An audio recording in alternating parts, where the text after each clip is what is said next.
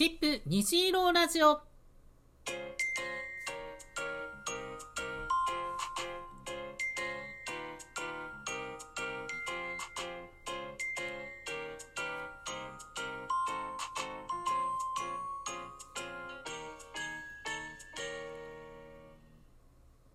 どうもこんにちは。シップ虹色ラジオ第62回のお時間です。お相手はシップスタッフのあずきです。シップに関する様々な情報やセクシャリティ、ジェンダーに関するお話をリスナーのみんなからのお便りを紹介しながらラジオトークと Spotify を通じて毎月2回お届けしています。というわけで今回のトークテーマはこちら。セクマイと仕事書類編履歴書、契約書、源泉徴収票など仕事で使う書類は様々。名前や性別欄など時にセクシャリティに関わる部分での困難を引き起こすことがあるかもしれません。そんな時、あなたはどう対処しますか？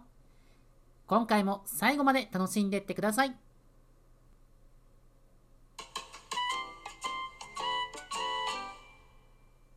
それでは早速お便りを紹介していきましょう。まずはこちら。ラジオネームりんご飴さんからいただきました。ありがとう。戸籍変更していないトランス女性です。見た目は性別移行しているので、戸籍上男性というとかえって混乱させてしまう場面があります。仕事でも基本的にはカミングアウトしていません。とはいえ、最初から女性ですと言って働くのはダメなので、履歴書の備考欄に自分のセクシャリティと現場で配慮してほしいことを書くようにしています。自分型の人にだけトランスジェンダーであることを伝える感じですね。最近では性別欄のない履歴書も発売されているんですよね。トランスジェンダーにとって少しずつ就活が楽になるといいなと思います。うん、戸籍の性別を変えてないトランスにとっての壁は1にも2にも履歴書だよね。新しい職場にどんな人がいて、どんな価値観を持ってるのかもわからないのに、履歴書に自分のセクを書かないといけないっていうのは不安でしかないもんね。配慮してほしいことは、あらかじめリストアップしておくといいと思うよ。例えば、働く上での名前をどうするか、トイレやロッカーのような共用スペースの利用をどうしたいか、セクを秘密にしておきたいのはどこまでか、みたいな感じかな。細かいことで言えば、お役所に出すような書類なんかは戸籍の名前にしてもらった方がいいし、結構その辺複雑よね。続きましてはこちら。ラジオネームタックさんからいただきました。ありがとう。私はトランス男性です。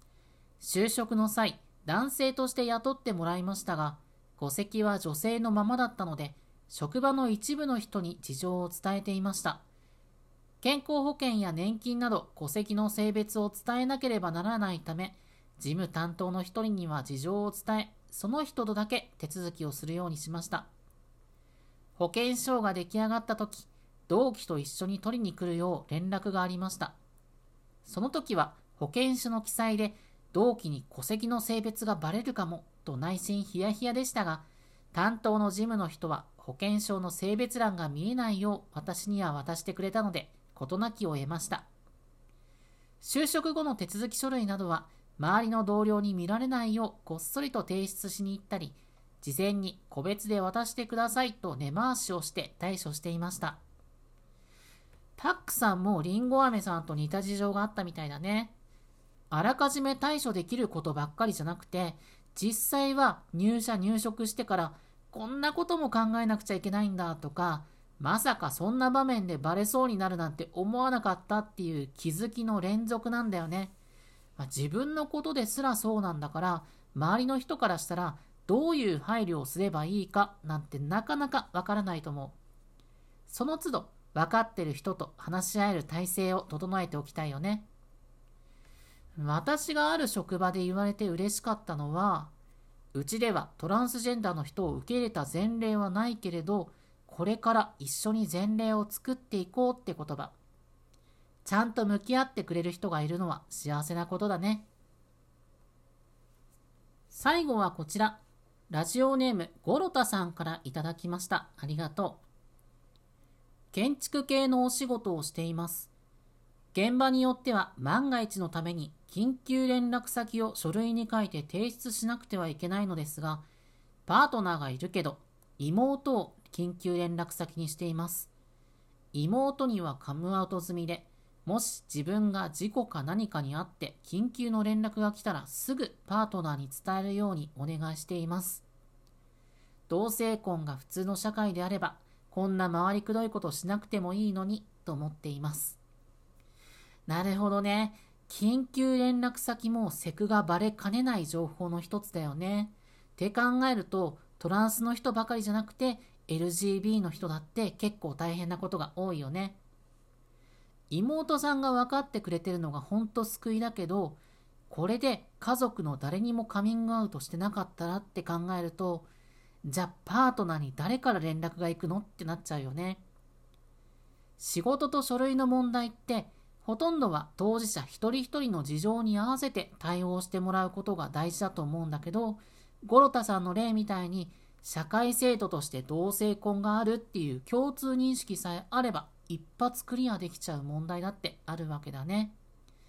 ほんと、いつになったら社会は変わるんだろうね。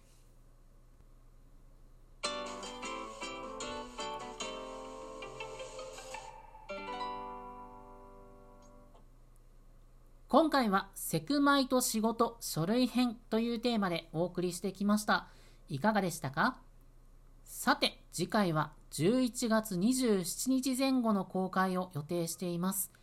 テーマは、自分のセクシャリティっていつどうやって気づくもの？パート2。虹色ラジオ第1回のテーマで再びお送りします。自分が同性を好きかもしれないって気づいた瞬間、生まれ持って与えられた性別と違うなって感覚を持った瞬間、自分は恋愛とか性的関心とは無縁だと確信した瞬間、それはいつ、どんなタイミングでしたか ?11 月22日水曜日まであなたからのお便りを待っています。ラジオトークで聞いてるみんなは再生画面の質問を送るのボタンから、Spotify で聞いてるみんなはトップページにある概要欄のリンクからアクセスしてね。その他にも、シップ虹色ラジオでは特に期限を設けず、リスナーのあなたからのお便りを募集しています。毎回冒頭で紹介するような私、あずきに聞いてみたい簡単な質問や番組の感想、セクシャリティに関わるお悩み相談、何でも構いません。番組内で読めるものはなるべく読んでいくので、読まれたくないお便りには読まないでって書いておいてね。というわけで、シップ虹色ラジオ第62回の配信はここまで。最後まで聞いてくれてありがとう。次回の放送をお楽しみに。必ずまた会いましょう。それまで絶対生きようね。お相手はシップスタッフのあずきでした。バイバイ。